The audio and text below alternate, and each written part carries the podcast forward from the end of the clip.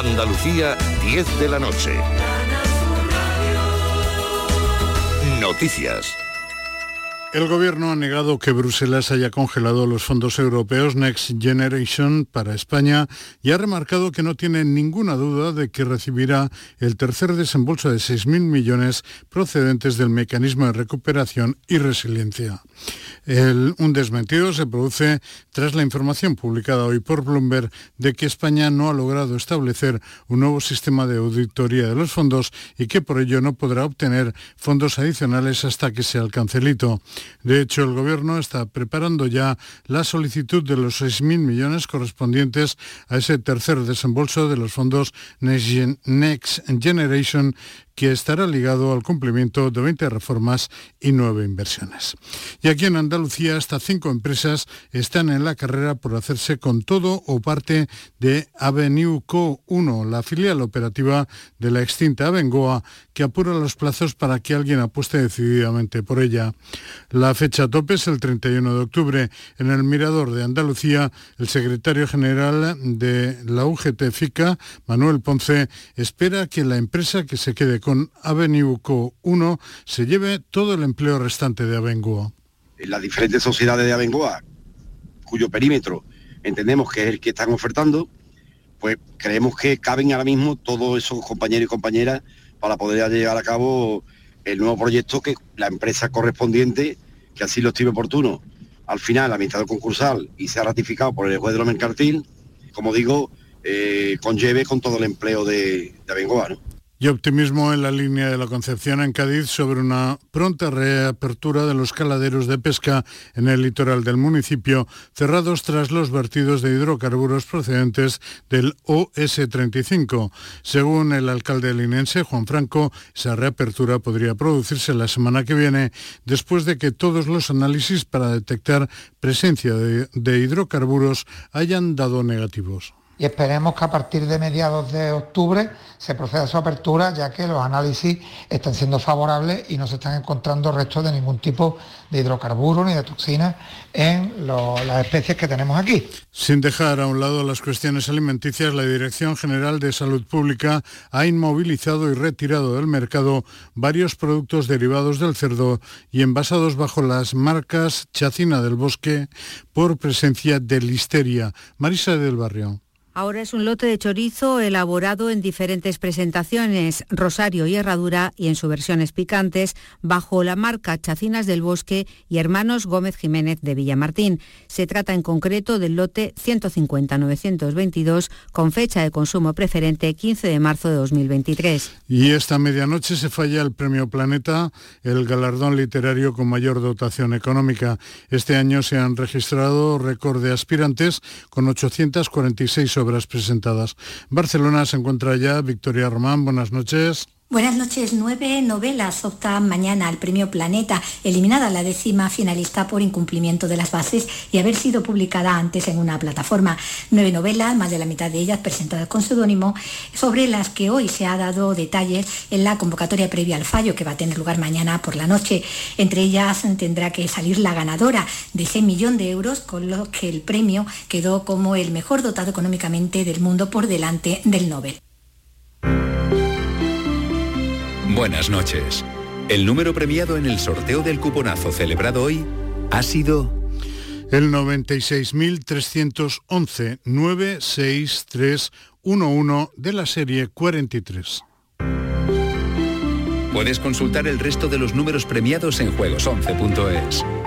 Mañana tienes una nueva oportunidad con el sueldazo del fin de semana. Y ya sabes, a todos los que jugáis a la 11, bien jugado. Y a esta hora las temperaturas en las capitales andaluzas oscilan entre los 28 grados de Sevilla y los 21 que comparten Jaén y Málaga. 22 comparten también Almería y Granada, hasta los 23 ascienden los termómetros en Córdoba, mientras en Cádiz y Huelva registran 24 grados. Andalucía son las 10 y 4 minutos de la noche. Servicios informativos de Canal Sur Radio. Más noticias en una hora. Y también en Radio Andalucía Información y canalsur.es. Andalucía está a un clic en tu móvil. En Radio Andalucía Información Nocturno en RAI. Saludos y bienvenidos a un nuevo número de Nocturno en RAI, hoy con los programas Encuentros, Cuarto Mundo y Andalucía en local. En el primero de estos espacios y seguidamente nos acercamos al mundo de la moda. Vittorio y Luquino son los invitados al programa Encuentros. Encuentros con Araceli Limón. RAI, Radio Andalucía Información.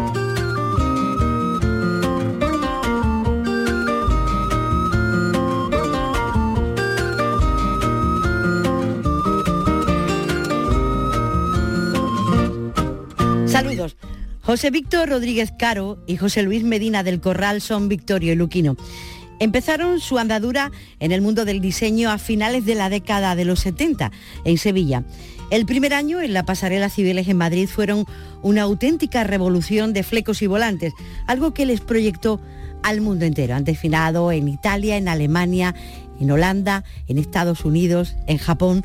Especialistas en vestidos de novia lanzaron en 1984 su primera colección Preta Porter. En la Expo 92 fueron los encargados de diseñar los uniformes del personal y se han adentrado en el perfume, en los bolsos, en el diseño de producciones teatrales y cinematográficas, en la ropa de caballero y en la decoración de interiores.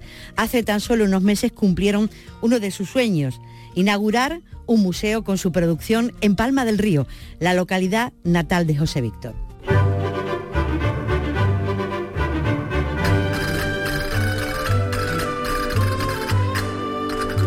José Luis Medina del Corral, José Víctor Rodríguez Caro, Victorio y Luquino, bienvenidos a la radio. Muchas gracias, encantado.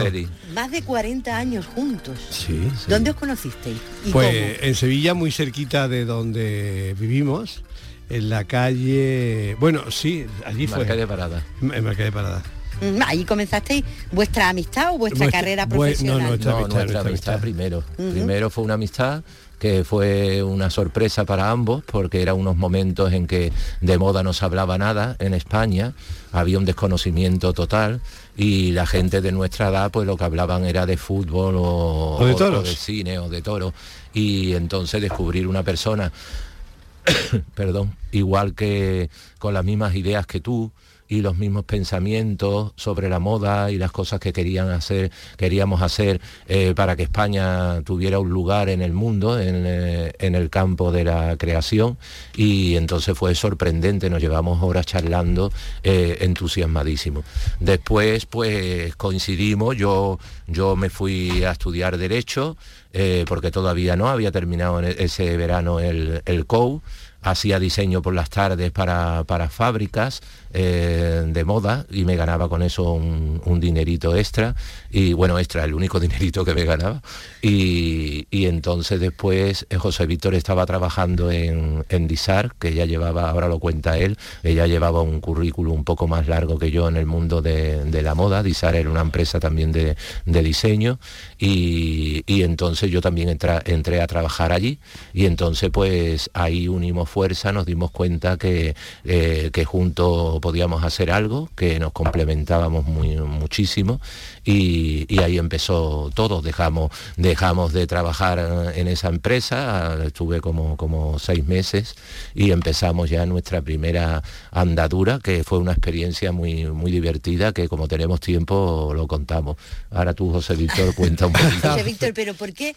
Vamos a ver, me gustaría saber por qué tuvo tanto impacto, tanto éxito aquellas primeras colecciones, aquellos primeros diseños. ¿Por qué eran diferentes a, los demás? ¿Era la imaginación, no sé, la innovación, lo diferente que era de todo lo que se hacía? Todo lo que tú has dicho.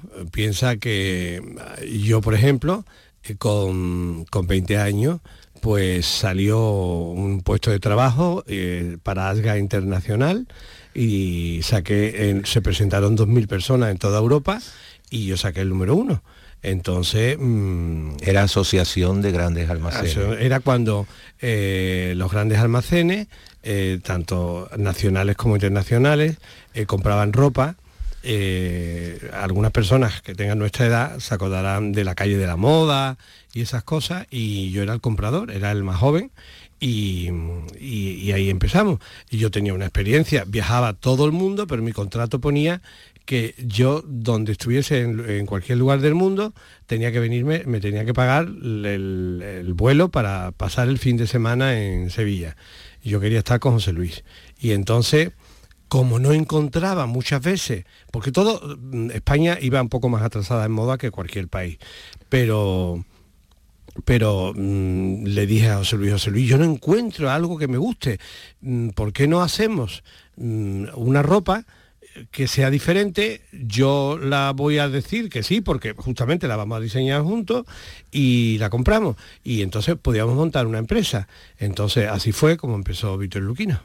Bueno, Asga Internacional, eh, eh, José Víctor eh, hacía colección para la Rinascente de Italia, para la Falle de Francia, para Jaros de Londres, para, Galerías Preciados, entonces de, España. Y entonces pues era una cosa muy potente y él tenía un puesto como bastante importante, pero se le ocurrió ocurrió la idea que nosotros trabajáramos juntos haciendo las colecciones, pero a la vez nos hiciéramos cargo de la producción. Entonces nosotros aquello lo vimos como, como algo como fantástico, porque era la manera de que podíamos conseguir mucho dinero para poder eh, después eh, formar nuestra propia marca y hacer nuestro, nuestras colecciones propias. y, y claro, pues para hacer esa producción nosotros necesitábamos dinero, entonces recurrimos a nuestros padres, que nuestros padres, los pobres, fueron muy muy atrevido, eh, sería la, cosa que tenía mucha fe en nosotros y veía como esa vocación tan, tan, fuerte, tan grande que llevábamos y, entonces los pobres no, nos avalaron. Y con ese dinero pues hicimos la producción. ¿Quién, quién manda? Espera, espérate, que ahí es que ahí viene una cosa, y perdona, Araceli. no, que es que ahí es donde empieza todo el inicio y todo el principio. Entonces hicimos la colección, eh, digo la producción, perdón, y había entonces un cuaderno ATA que, era para que te daban una fecha para cuando era lo de la exportación. Entonces habíamos servido bastante ropa, pero nos quedaba todavía mucha, mucha todavía. Y entonces íbamos atrasados, nos atrasamos y faltaban, mm, nos habíamos pasado en dos días. Y nosotros en nuestra ignorancia, date cuenta que entonces yo tenía 19 años también, eh, dijimos, pues no van a ser tan antipáticos por dos días de que nos vayan a devolver la ropa. Y, así fue. Empezó a devolverla. Y empezaron a llamar Dindon, una caja, otra caja, otra caja. Imagínate lo que eso fue para nosotros, eso era una cosa terrorífica y además habiéndonos avalado a nuestros padres, entonces pues eh, una cosa terrorífica. Y entonces pues dice José Víctor, dice pues nada, vamos a inventarnos ya el nombre eh, con que vamos a figurar y nos vamos a buscar una tienda. Digo, sí, y en la calle Sierpe, le dije yo con el problemazo que tenía por encima. Entonces nada, escribimos muchos nombres, varios, que desgraciadamente se nos han olvidado todos, y pusimos Victorio, por, por, escrito en español perfectamente, eh, por Víctor, y Luquino por Luis, y, que, y Luchino, que era entonces, y porque yo era un poquito chino, entonces me lo puse así como de, como de guasa. Eh, tenía los ojos achinados. Y nada, lo barajamos en un bote y salió Victorio Luchino. Después con el tiempo, cuando ya empezamos a exportar fuera y el representante nuestro Quinosita de Japón nos dijo, uy, aquí hay una confusión de nombre porque en España os están llamando Vittorio Luchino y fuera os están diciendo Vittorio Luquino. Y digo, pues bueno, pues para que ya no haya más confusión, vamos a llamarnos ya Vittorio Luquino y, ya está. Y entonces ese día se fue a la calle José Víctor, encontró la tienda en, la, calle, Sierpe, y vino entusiasmado y, nada. Y a las 12 días estaba la tienda. Y a las 12 días estaba la tienda abierta, nos fuimos a Conchita por la Vieja, que ya no está con nosotros, que le agradecemos mucho también ese, esa apreciación al entusiasmo que nosotros teníamos por abrir la tienda y nos hizo unas letras de 190 o algo así para pagar todo lo que era los papeles, la moqueta y todo lo que teníamos que poner. Y abrimos la tienda con todo ese stock que teníamos. Lo abrimos en, en mayo, ¿no? ¿Fue? en mayo porque la gente decía, pero ¿por qué no habéis abierto un mes antes que era la Feria de Sevilla? Porque los trajes, eh, claro, veían algo distinto, estaba a nivel internacional. Eh, si llamaban la atención en París o en Londres o en Nueva York, imagínate que aquí en Sevilla que no había cultura de moda. ese diseño, claro. Entonces fue tal boom que salimos entonces en el diario de Sevilla. No, no, en el Nueva Andalucía, que era un periódico, salimos en portada porque las colas daban la vuelta a toda la, manzana. la, pusimos al costo, al costo de lo que nosotros la, íbamos a vender a, los almacenes y salía un buen precio. Y entonces pues nada, en agosto nos quedamos sin ropa y, y nos fuimos A veranear. a veranear, a veranear y a preparar. Y a coger fuerza para la próxima colección. con 20 años. Pero, pero todo A muy veranear, bien. Y a, claro que a sí. veranear. Es la- yo creo que es la Bueno, única todo vacaciones. esto había también una anécdota muy, una anécdota muy divertida que a- antes era una tienda, la que habíamos, la que alquilamos era una tienda de, De votos. de votos, De campero Valverde de del Valverde Camino. del Camino. Y el dueño nos dijo que nos la alquilaba, pero con la condición que nos teníamos que quedar con todo el stock de votos. ¿Y Y? Entonces pues nada, pues lo votos. pusimos, lo pusimos como muy de moda. No sabes cómo quedan las faldas estas largas de volante con los votos. Qué maravilloso. Los pintamos, los pintamos y se vendía, Y- pero quedan algunos, quedan algunos. Todavía queda, ¿no? ¿Quién manda en el mundo de la moda? Quiero decir, cuando se presentan las colecciones, pues Sí. la prensa dice lo que se lleva, lo que no se lleva, Sí. lo que ha caído en desuso, pero eso, ¿qué, qué, qué- quién se lo qué cabeza hay ahí detrás Mira, de todos ustedes? Araceli, la moda... mm, ¿Todos coinciden? No, to- es algo mágico en la cual lo que impera es el estilo de la persona. Es decir, cómo es algo mágico, como nosotros hemos hecho colecciones y hacemos colecciones, las cuales coinciden con lo que están haciendo en Europa no hay una no se dice ni hay un calendario ni hay una información ni nada haces cuando tienes estilo lo que se vende es el estilo porque nosotros la hemeroteca ahora que acabamos de abrir nuestro museo eh, lo verás y verás traje del, del de nada de, 90. imagínate, de los años 90 y tú dices yo ese traje está súper de moda esto ha sido inspiración sin de verdad nada de, de- de presumir ni nada pero ha habido inspiración de los más grandes en Vittorio Luquino Eh, como nos dijo un fotógrafo es que soy referencia en Nueva York es que soy porque habéis creado lo que sí hemos creado es todo de un estilo español y andaluz en la cual hemos marcado un, un estilo que, que- que hay señoras mm, vivas, y los que muchas nos estarán escuchando, que me dicen, yo me pongo un traje de hace 20 o 25 años vuestro y sigo llamando la atención. Es decir, que están de súper de moda. Si ves el museo algún día te acordarás de esta conversación que estamos, que estamos Pero teniendo. lo que tú decías, Araceli, eh, que va, es un misterio, porque los, los que somos creadores de moda, porque hay mucha confusión, eh, no- la gente confunde lo que es un creador de moda con lo que eh, Un modisto. un, un modisto y O diseñador, ¿no? un- bueno, diseñador ya puede entrar dentro de creador de moda, pero sí. pero pero el que el que inventa un propio estilo, el que tiene una referencia propia y hoy en día se apunta que quieren todo el mundo ser diseñador de, de moda y bueno, hay muchísimas cosas que se ven que, que no hay creatividad ni hay alma detrás de ello, porque es, es una cosa muy difícil que te tocan con una varita y cada y países tan, tan desarrollados en este tema como es Francia o como es Italia, si te pones a contar lo que cuenta son cinco o seis diseñadores en cada país emblemático, no, no, no hay más, no ahora esta, esta, esta aluvión de, de- de diseñadores que salen por, todo, Que por todos muy- los sitios. me parece muy bien. Mm, entre ellos saldrá gente válida, por supuesto.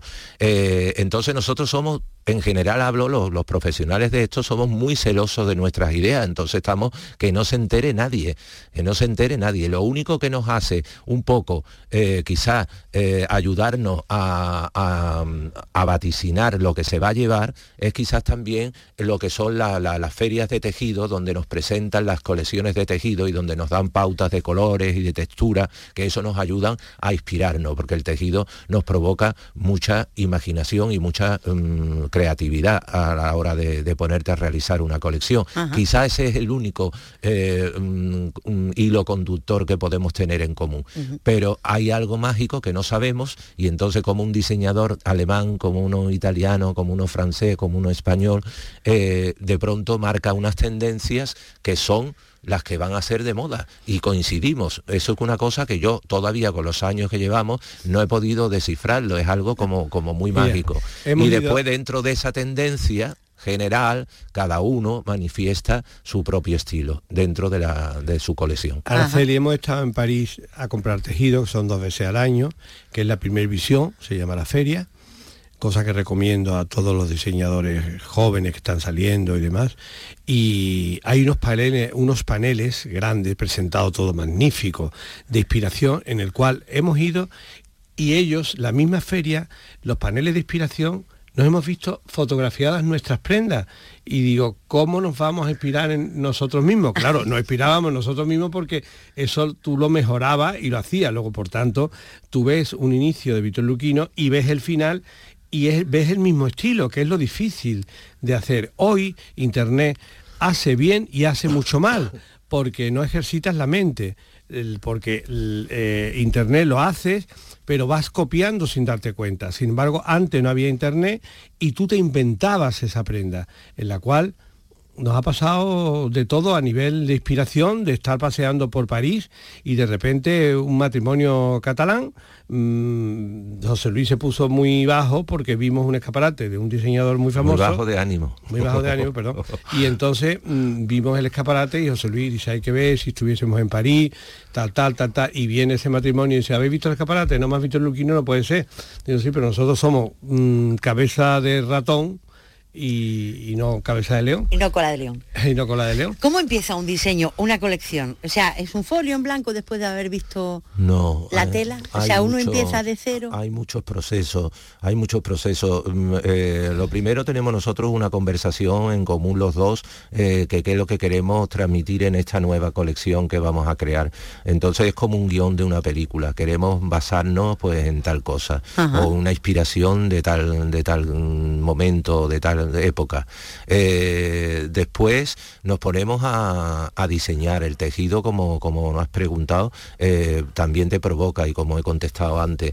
Y entonces empezamos a crear, y cada uno por nuestro lado empezamos a hacer bocetos y nos los enseñamos, nos corregimos, nos criticamos. José Víctor dice, pues yo esa manga no la veo ahí y es mejor que vaya sin manga. Ah, pues lleva toda la razón. Y yo a lo mejor, pues José Víctor, el tan largo la, la falda, no, un poco más a media pierna que queda como más, más armonioso con todo lo demás. En fin, empezamos a, hacer todo eso. Una vez que se ha hecho ya los bocetos y que se han distribuido los tejidos, empezamos ya a cortarlo en la actual, que para los que no sepan de este tema, pues la actual es un, tejido eh, no noble, en donde se puede experimentar en él y se puede hacer los cortes que hace la patronista. En nuestro caso es una mujer la que nos hace la, la y colección. y, José Víctor, y José Víctor también se le da y a mí algunas veces también lo hago. Y, entonces pues mm, ahí vemos ya las proporciones, los volúmenes sobre la modelo, la modelo que tenemos en el taller para, para probar. Mm. y, y, ahí vuelve otra vez a hacer un, otro, otro, otro examen de sobre lo que estás haciendo. Entonces, no, no, no, no, no hemos confundido. Esto no, tanto volumen en el cuello, no, hay que quitarle más. Hay que esto, lo otro, lo otro, y se empieza a corregir. Y después llega otra fase que ya es con el tejido original que se va, que se va a hacer, y en esa fase pues se vuelve también a rectificar algunas veces algunas cosas. No todo tejido vale para cualquier diseño que tú hagas. Idea. Eh, tú mm, ves un traje que te guste mucho y lo quieres copiar y no lo puedes hacer en cualquier tejido, cada tejido tiene su diseño. Y, nada, y un como tú decías al principio de, esta conversación, eh, la inspiración es debajo de un árbol, como por ejemplo nuestra caracola que está registrada, no se registraba nada desde los años 20 y nosotros hicimos la caracola debajo de una vignonia, caía una vignonia y entonces con mucho cuidado la abrí y como la vignonia es recta por arriba y se abría por abajo. Y ese pétalo se abrió perfectamente eh, ve la cabeza y el lunes el patrón y salió esa falda que está registrada nosotros, eso no lo ha copiado hasta el gato, pero cualquiera se pone ahora a poner demandas, te cuesta más dinero que porque eh, imagínate que muchos grandes almacenes que venden mucha ropa presumen de que ellos copian, no tienen creadores y que nadie les ha ganado. No vamos a decir nombres de, de, marcas ni nada, pero que, que la creación es como un laboratorio, es muy costoso porque son experimentos y cortes, luego vienen y te lo copian. Al principio no, pero ya sí. Es decir, que tienes que ser muy celoso, como ha dicho José Luis, de todas tus cosas. De todas tus cosas, porque mm, salen antes de que tú, porque piensas que las colecciones se presentan casi un año antes que salgan al público. Hay una rapidez bárbara de otros países que tienen los ojos como José Luis dijo al principio de esta conversación que Achinados. achinados, o que te lo copian divinamente hoy han cogido hoy han llamado esta mañana Sí. tú lo sabes es decir Sí, sí, en sé. Cádiz un barco lleno de bolsos mm, falsos bolsos de Víctor Luquino y algunas otras marcas más Mm, la policía hace una gran labor pero que no algunos cuelan ¿sabes Claro, no pueden llegar a decir? Todos lados, a todos que sí. lados pero que bueno mira ya está Chanel decía que si te copiaban es que era era era importante Pero fastidia. hombre fastid- ya estamos mira nos han dado tantos palos que ya te da igual ya dices tú, yo estoy curado de espanto. Es como a- al pobre perro, al pobre gato, que le han dado tantos palos que ya el pobre perro ya está entregado. Ya, ya, ya me, me da exactamente igual. Bueno, ya pues, paso de muchas cosas. Sí, la verdad es que sí, estamos compartiendo hoy el programa Encuentros con José Luis Medina del Corral y con José Víctor Rodríguez Caro, Victorio y Luquino. ¿Qué tienen de especial en los trajes de novia? Alma. Alma y amor. Alma, mucho cariño, mucho amor. Eh, vemos que, que ese vestido es especial. Yo creo que Eh, sí. es, es el traje soñado por una mujer durante mucho tiempo, es un sueño acari- acariciado por la novia para ese día tan fantástico de su vida. Entonces para nosotros es una responsabilidad y siempre un eterno agradecimiento a todas aquellas mujeres que han confiado en nosotros eh, para, para ese día. y, y entonces pues le ponemos todo el amor, todo el cariño, cosa que se lo ponemos a todo, porque cualquier diseño que hemos hecho, que hemos hecho tantísimo, desde customizar un coche, cosas tan variadas como de que eso sé, zapatos, bolsos, mm, camisetas, yo qué sé, todos, que son cosas Ropa hogar, mundo- mundo- son mundos muy distintos todo, pero a todo le ponemos todo nuestro cariño. Pero ahí siempre nos frenamos un poquito y le ponemos mucha ternura y mucho cariño. Porque eso es como un diseño compartido, ¿no? Porque la novia llega con siempre con alguna idea, ¿no? bueno, las de ahora sí. Las, de, antes, no. No, pero- ¿Cómo es eso? ¿Cómo es eso? A ver. Porque las de ahora tienen ahora mucha información de internet, vienen con unas ideas muy preconcebidas, que después, pues nosotros, con una, con una habilidad tremenda, que en este caso José Víctor en eso maestro, eh, eh, le va deshaciendo esa idea como diciendo, no por, por, por, por cosa de vanidad de decir que, que lo mío es mejor que lo que tú me estás diciendo, sino que, No le que- que vemos que no le favorece, vemos la ignorancia de ella sobre el tema y decimos, pero mira, si es que esto a ti no te va, porque tú te tienes que dar cuenta eh, que tú lo que tienes que resaltar son tus clavículas, que son preciosas, porque va a taparte a- eso, o los brazos los tienes que disimular, o no sé cuánto. Entonces ya la vamos, le vamos cambiando la idea y, y ya al final se entregan. Y hay otras muchas que vienen pues entregada total, que son las más, las más listas. El éxito está Porque- que viene para, y se entrega. Claro, porque es que eh, eh, yo creo que, que, que el, el espacio que uno tiene personalmente, tanto para elegir cualquier tipo de profesional, sea un médico, sea un abogado, sea el que sea, es el, el que no te equivoques en saber elegir a quién. Una vez que te ha- has elegido, tú tienes que ponerte en tus manos. Eso es lo más inteligente. No es irte metiéndote y diciéndole al cirujano, pero ¿por qué no me corta más arriba? ¿Por qué no me corta más abajo? Al abogado, pues esto dilo porque yo lo veo que es mejor. No, no, no, no. Tienes que oír al profesional. Y yo creo que eso es lo inteligente. Y entonces hay muchas mujeres muy inteligentes que vienen como muy entregadas. Fíjate a nivel de la historia, Araceli, cómo cada mujer importante, de las que leemos en libros y demás, han tenido a un diseñador, a una persona especial. Mira a Adrien Herbu, mira a Jacqueline Onassi, mira mm, la duquesa de, De Windsor. de Windsor. Todas han tenido detrás a una persona sensible dirigiéndolas y haciéndole su propio estilo. Es decir, que la historia no lo dice, hay que leer muchísimo.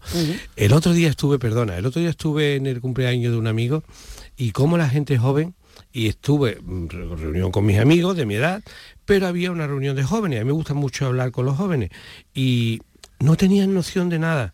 Uno quería ser mm, decorador y digo, pero tú has visto a, has visto a John, a John García, has visto a, a Parladé, has visto a los grandes, no, ni lo conocían. Están a falta de información. Internet están, pierden el tiempo con los mensajes y demás, pero no se informan de que la historia se ha hecho por la historia. Tienen que informarse de los grandes, tienes que tener una referencia en todo. Tú me imagino que tendrás una referencia en 20.000 cosas, leerás, te informarás, pero muy divertidos, pero no hablaban de cosas banales. Entonces, mm, me gustó hablar con ellos porque le di consejos a todo con cariño y sin con toda honestidad. Pero dije, pero por Dios, a ti te gusta la música, pero tú has escuchado tal, no, no lo conozco, no lo conozco, no conocían a directores de cine clásicos maravillosos que, nos van a, que, no, que nos iban a aportar muchísimo. Le apunté montones de películas, le apunté montones de decoradores, montones de músicos. y estos chicos se quedaban encantados porque luego se fueron ya de juerga y, digo, mm, no, vete con nosotros. Digo, no, hijo, tú ya tienes una edad y yo tengo otra edad. Y yo ya no puedo yo no puedo resistir, yo tengo que... Bueno, pero creo que también hay una juventud muy informada y... Hay otra informada. Y, además tiene a su alcance ahora unos medios fantásticos como eso, el Internet, que, se informan de, de todo. Sí, pero están a falta porque yo tengo un sobrino que es un superdotado, magnífico, y está estudiando dos carreras, todo el tío sobresaliente, es un encanto, aparte de en mi house, se llama como yo, pero mm, le encanta hablar con nosotros porque le damos pista de cosas, es decir, está muy concentrado y lee solamente lo que él está estudiando pero no lee otros libros ni tiene tiempo para leerlos. Sí, yo, hay que leer historia. Yo creo que, lo que yo creo que eso, que lo que no hay es mucha cultura general, que hace mucha falta. Yo creo que, para cualquier profesión eh, son unos pilares básicos. Por ejemplo, Pese a que la cultura está más cerca que nunca, porque está aquí en el móvil. sí, pero, es que imagínate crear moda sin saber cómo, cómo era la indumentaria en el siglo XVIII, en el siglo XVII, cómo ha sido la historia del vestir. Tú tienes que saber todas todas esas cosas esas informaciones son muy necesarias, aparte de que te estés ahora fijando en los, que, en los diseñadores punteras que estén ahora más famosos, pero tú tienes que tener ese bagaje cultural. Es necesario para todo, para, escribir, para ser locutora como tú, para, para, todo. Una cosa, habéis hecho colección de caballeros. ¿Es más fácil o más difícil vestir a la mujer que a los hombres? O... no, es más difícil la mujer. Sí. Mucho más. Más difícil. El hombre hay que crear un estilo pero es más difícil la mujer. Piensa que la mujer eh, es pura creación. El hombre dentro, el hombre ha, evolucionado mucho, pero muy poco. Es decir, yo en invierno me sigo poniendo corbata y me encanta hacerme mi estilismo y demás, pero el hombre está mucho más basado. El siglo XIX Mm, ah, para mí ha hecho mucho daño en muchas cosas, pero vamos, no hablemos, hablemos de moda.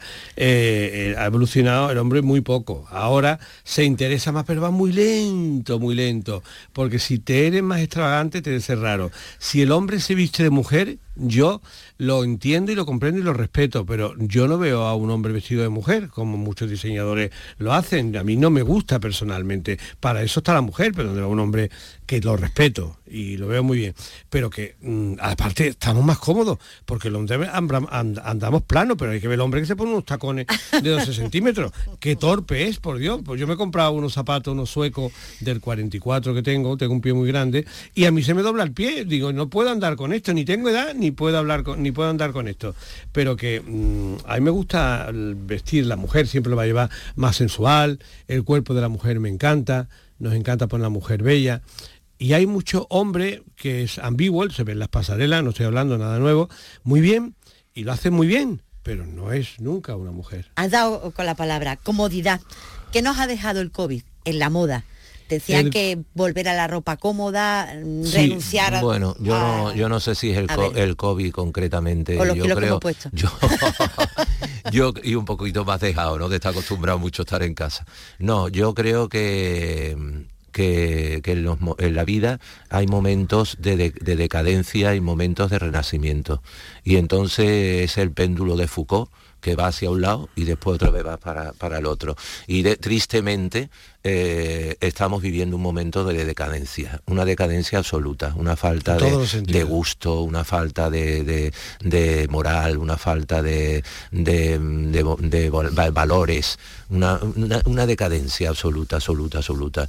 y, la moda es un fiel reflejo de esa, de esa decadencia de la, sociedad, es como una radiografía perfecta. Y entonces pues estamos viendo, pues eso, gente muy mal vestida, eh, no, se, no se preocupa eh, lo que es un sentido estético eh, de buen gusto, sino todo lo contrario, es buscar lo, peor, es, inspirarte en lo más bajo, en los barrios más... Eh, Pero dicen que, que todo acontecimiento importante, las guerras como ha sido el COVID, siempre dejan una revolución en, la moda. Pues y aquí parece que no ha quedado nada. ¿no? Araceli, estamos en el inicio de Bueno, un hay una, siglo. está la revolución, está esta revolución que te estoy diciendo. ¿Quién, íbamos, ¿Quién iba a pensar que la gente mm, como moda y como movimiento iba a ser lo más interesante en ello y lo, y lo que le hacía más feliz afearse?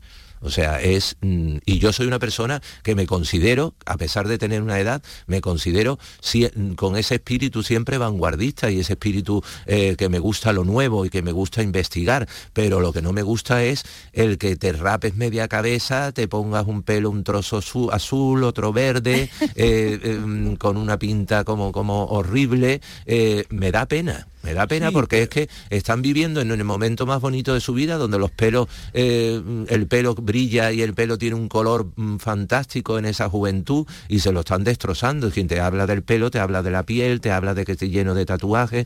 Eh, mm, mm, yo veo que eso es una tendencia eh, como de, de fealdad. Y entonces espero, espero y deseo que eso conlleve ahora también a un cambio muy grande y muy muy revolucionario con lo- hacia lo otro, ¿no? Es con lo que han jugado esos niños. Esos niños han jugado con muñequitos monstruos.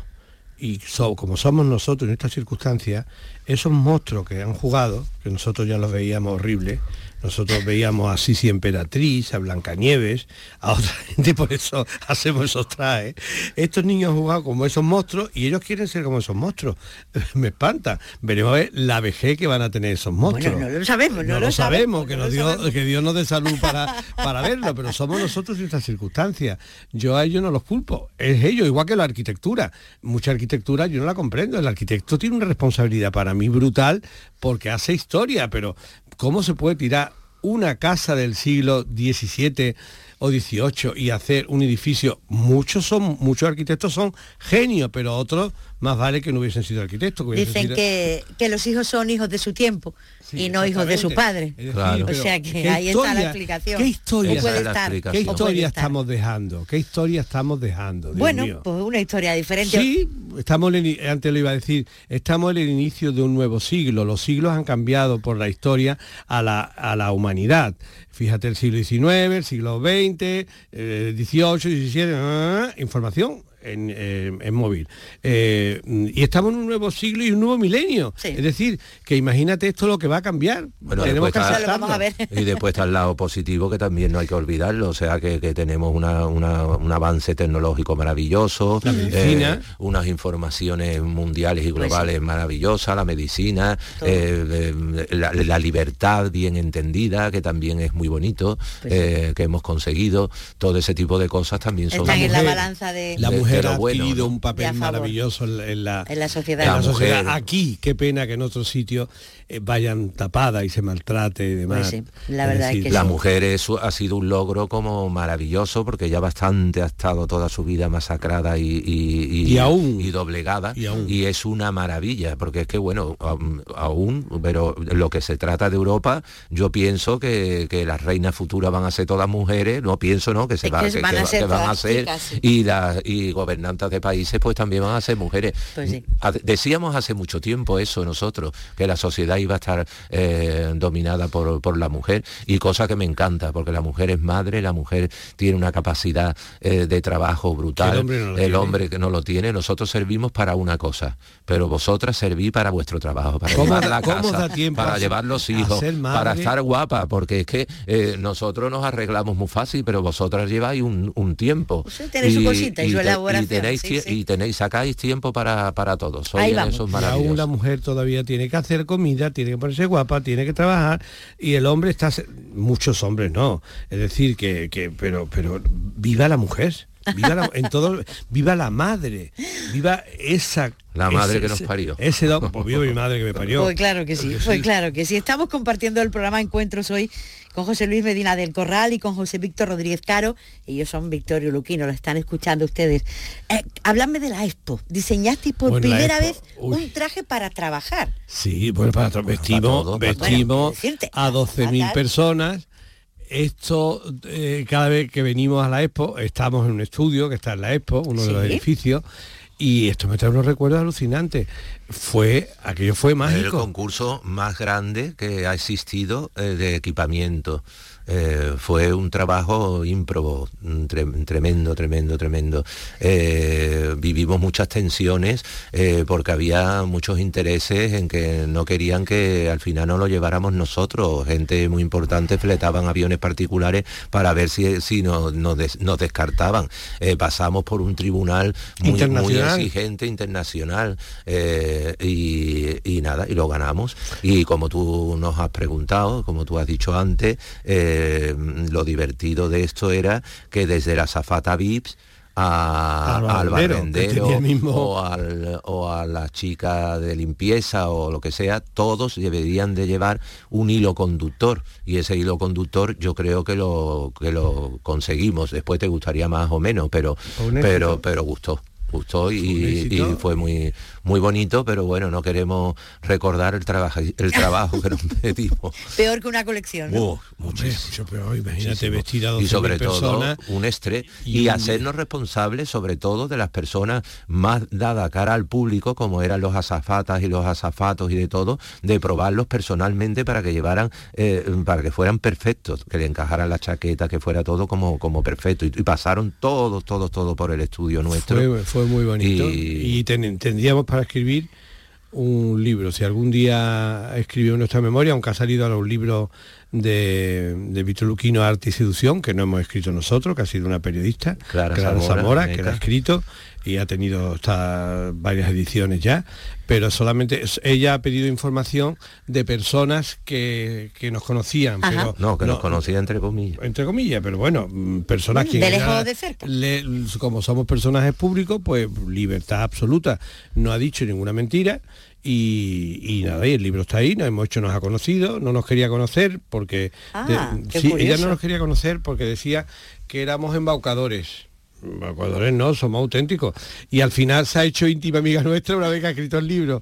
Y ahora se le ha quedado corto, ahora se le ha quedado corto. Pero, pero ahí está parte de nuestra historia profesional, más que, pero las vivencias que tenemos vividas personales desde, desde pequeño son alucinantes porque hemos tenido la suerte de haber vivido no te lo puedes imaginar. Es decir, que muchas veces nos ponemos a recordar a José Luis y yo digo, deja, deja, mm, eh, personajes de Hollywood, personajes reales, mm, una persona, es decir, que venía depresiva porque pesaba muchos kilos y le quité la depresión, la hice guapa, la puse guapa. Mm, me estoy acordando de los nombres, pero no está bien que de los nombres de ella. Pero había una persona que era bajita y estaba complejada y, y entonces le dimos tanta seguridad que, esa persona me adora y yo la adoro y le escribo todos los días, nos decimos los buenos días. Nos han pasado cosas maravillosas. Nuestro camino es un camino de rosa y de espinas. No todo es bonito.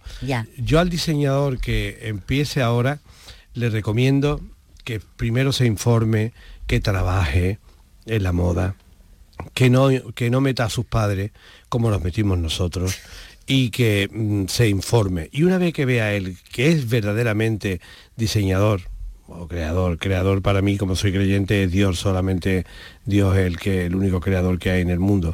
Pero que, que no pierda el tiempo, primero que se informe y luego que monte su empresa. Cuando se informe lo que es este, porque Valenciaga decía que esto es una profesión asesina, y es verdad, es asesina. Esto es de no acabar nunca, es no poder dormir. Nosotros no hemos tenido vacaciones en la vida.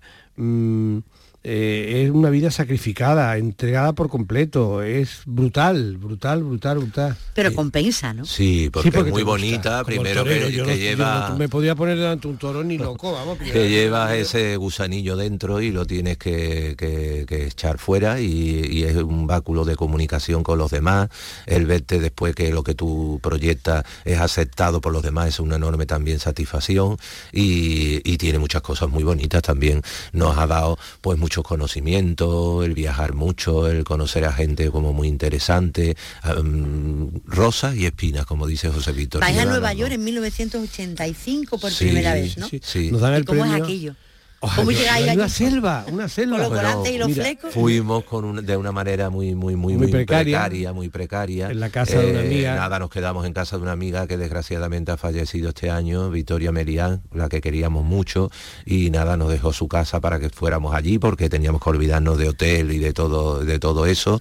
Eh, después para el stand, eh, fíjate que, que todos los llevaban una, unas decoraciones magníficas y nosotros no teníamos dinero para decorar el stand y se nos ocurrió con los papeles Vittorio y Luquino envolver todo, la silla, las mesas, que después yo vi eso, que se- lo que después pudimos comprobar que, que- había, y- que, había- que fue y una tendencia de moda, pero nosotros lo hicimos por necesidad. Y, y entonces como lle- íbamos con valija diplomática, porque íbamos con, con ISEX, pudimos llevarnos tor- tortas de, de Inés Y- Rosales, y aguardiente de y Constantina. aguardiente de, de Constantina. Y entonces, pues, eh, de Casalla. No, de Y- Constantina, o de era la violetera. Vale, y, y entonces pues pues nada, mm, María Teresa Armijo, que era la directora de ICE en- entonces, decía, bueno, pero si este es un gurú de la moda y yo no comprendo cómo está aquí haciendo cola para ver vuestra colección. Dice, esto, esto es una cosa que no lo puedo explicar. Y le dábamos trocitos de En torta. vez de una torta, y como había tanta gente, le dábamos trocitos. De la familia de, de Rita Hayworth. Es de la familia de Rita Hayworth. el Castilla de la Cuesta. De Castilla de la Cuesta. Y yo, oh, yes, yes, yes, yes. Y aguardiente, aguardiente. Y, y nada, y, y ya te digo, pero nos vinimos con unos pedidos alucinantes. Que no pudimos servir la Vendimos- mayoría. Mucho no pudimos servir, pero le vendimos a, a Carol Rolo, eh, que puso un Bloomingdale. escaparate para nosotros eh, con banderas españolas, las maniquíes, que nos emocionó muchísimo.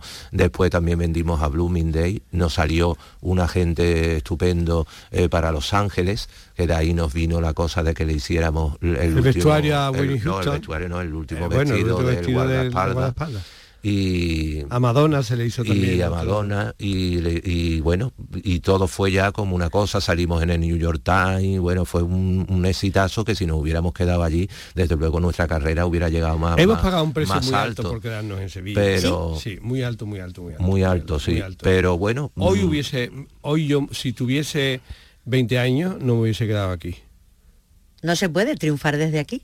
Se puede triunfar Se puede porque de porque hecho lo hemos lo hemos El demostrado de yo es soy muy yo soy muy feliz en, en esta tierra me encanta La gente eso que dice José Víctor no yo no estoy de acuerdo yo volvería a caer en lo mismo Yo no. porque soy un enamorado de, de esto Eh, bueno lo que Es, pasa ingra- es ingrato. lo que pasa es que bueno el pueblo que- no, pero la gente es ingrata. pero Y la que- envidia es muy mala, Araceli. Pero eso lo hay en todos sitios, ¿no? Sí, yo creo que sí sí, pero no sé, pero bueno pero verás tú eh, yo creo que es un fenómeno muy español Sí. que incluso mm, de- lo que veo diferente en ellos, por ejemplo, a- a nosotros, eso que reivindiqui- reivindican tanto algunos catalanes que no quieren ser españoles, eh, en eso sí también se diferencian, que es que ellos sí apoyan a lo suyo. Eh, en todos los demás sitios, como una persona destaque, sea en el área que sea, yo creo que lo apoyan mucho y lo admiran mucho y lo quieren muchísimo. Aquí hay una cierta envidia y tienden a, a- a ponerte zancadillas y, y a dar noticias mm, para crear un pábulo, para crear una cosa mm, cuando no es necesaria porque ya está resuelta y te llevas un sofocón y, y ves esas cosas, pero sigues callado y no quieres decir nada, no quieres provocar nada.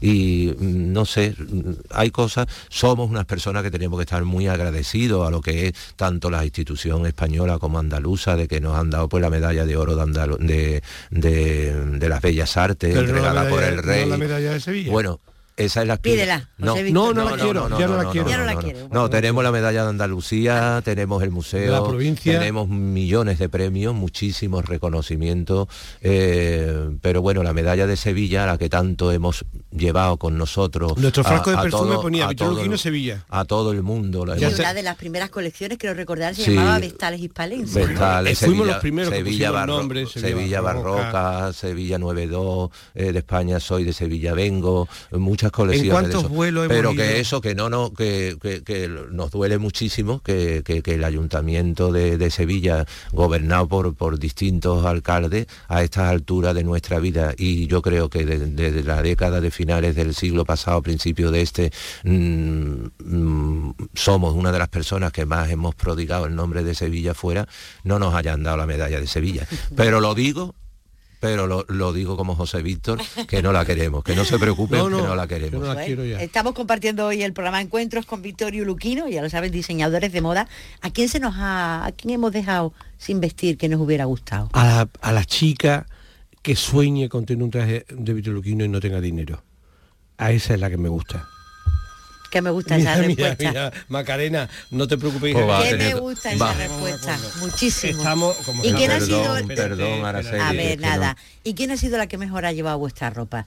Cuando la habéis visto, no sé, una Hombre, modelo, alguien mm, famoso. vamos a ver, Le habéis dicho eso, eso es. Voy a eso ofender. es.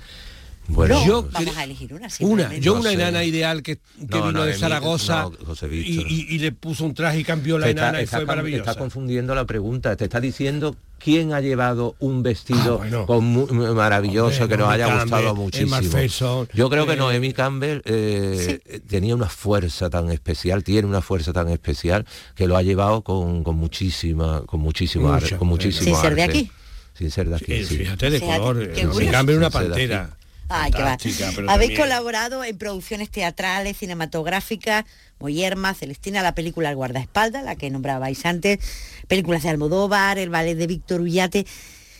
Me gustaría saber, ¿eso es más complicado que hacer una colección o, o- No, o Igual, cómo llega igual, eso? Igual. la de crear es... La, crea- la creatividad mm, es la misma para todo, es enfrentarte a un lienzo blanco, a un, a un rollo de tela, a- es, es- es lo, lo mismo, lo mismo. Lo único es eso, que te tienes que, que meter dentro de, de- de lo que te exige eh, cada cosa, cada proyecto, ¿no? Entonces recuerdo que el maestro granero en Mujeres, por ejemplo, nos dijo, eh, lo que no quiero es que se mueva del traje absolutamente nada.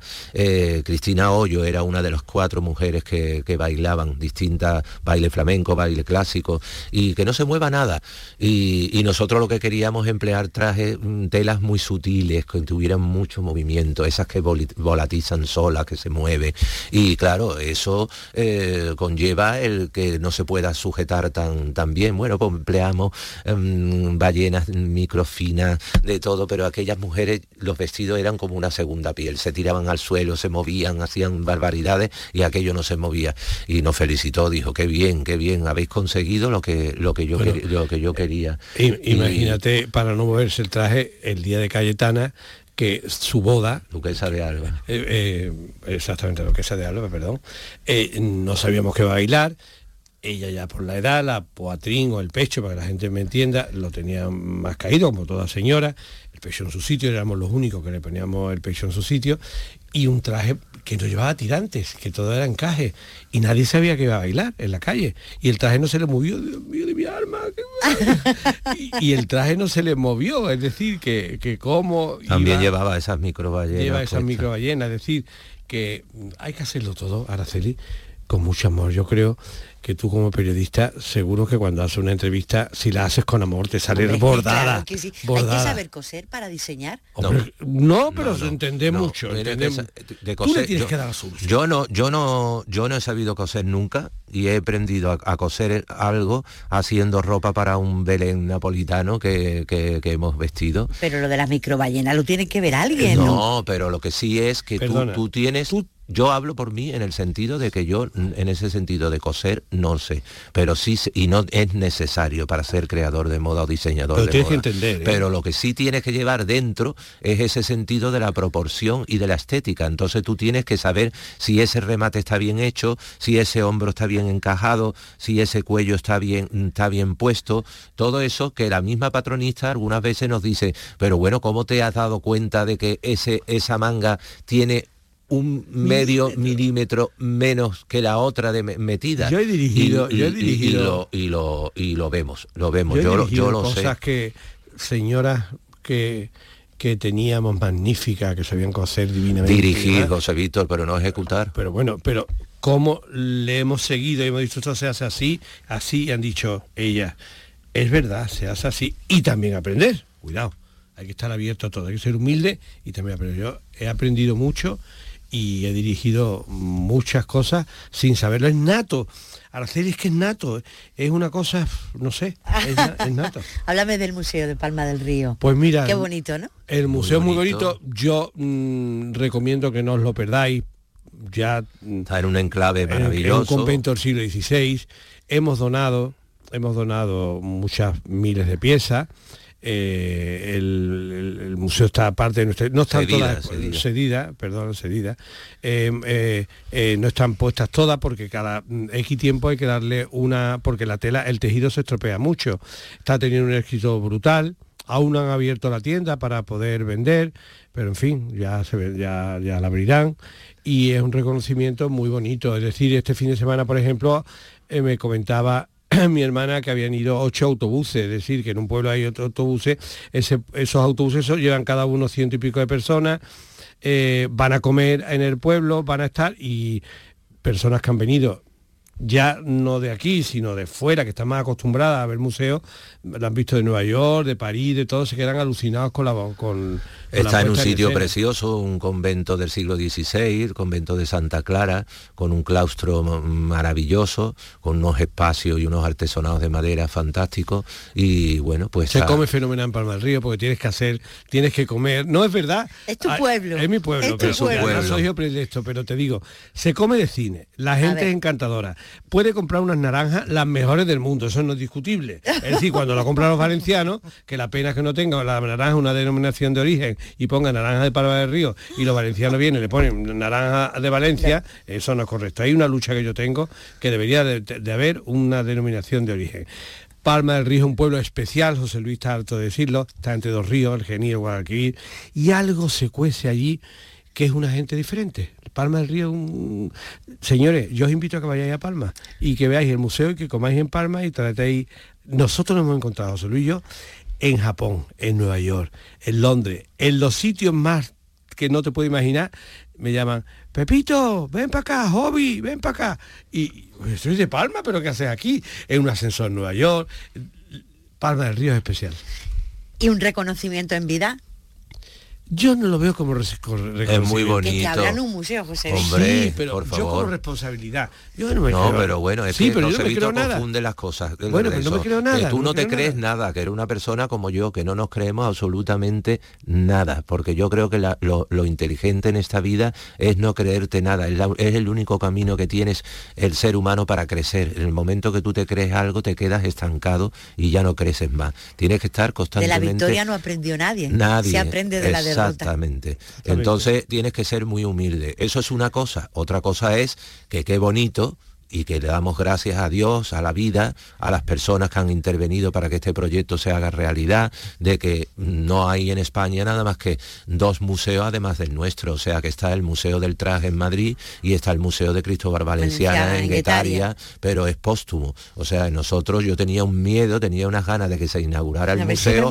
Digo, porque a ver si me voy a morir antes, porque hemos roto, hemos 10 roto molde con eso. 10 años. Hemos- A ver si hemos- me voy a hemos- morir y somos no lo los, voy a ver. los- los primeros 10 años, mm, 10 años. eh, que estamos en este mundo y hemos podido gozar de ver un museo abierto con nuestra obra y quedarnos también con una paz, porque nosotros hemos sido como unas hormiguitas sin saber el po- por qué, pero hemos tenido como esa intuición o que esperábamos que en la vida esto no iba a suceder, entonces hemos empezado a guardar desde las primeras colecciones los trajes, los vestidos más emblemáticos, los que con- considerábamos como, como mejores, y los hemos ido guardando y guardando y guardando y guardando, y entonces, bueno, pues ha llegado el momento De sacarlos. eh, que, que está, Que en, su- disfrute, que- que está en que lo un sitio magnífico y que va a servir pues para la juventud también, esa parte docente que tanto nos gusta a nosotros, eh, para que aprendan, para que estudien, para que los analicen, que, que ellos mm, puedan, eh, gente de Andalucía, del Claro. sur, que lo Y de tiene todo muy el cerca, mundo. bueno, si no lo pregunto, sitio. me matan.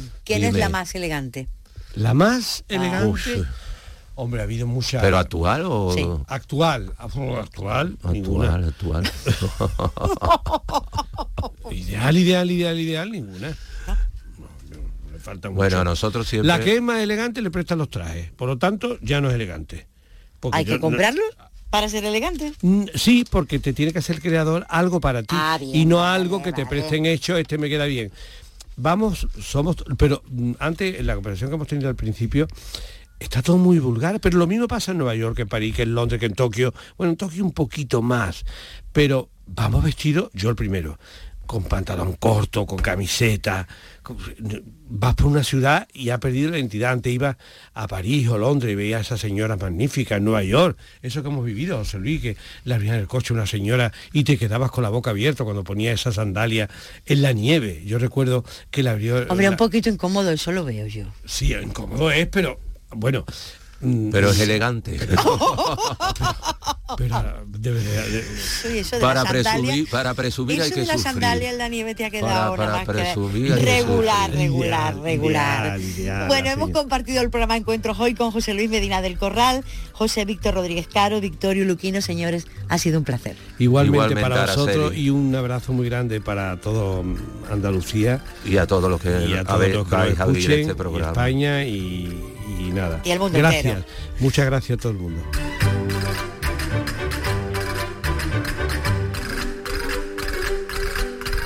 En RAI, encuentros con Araceli Limón.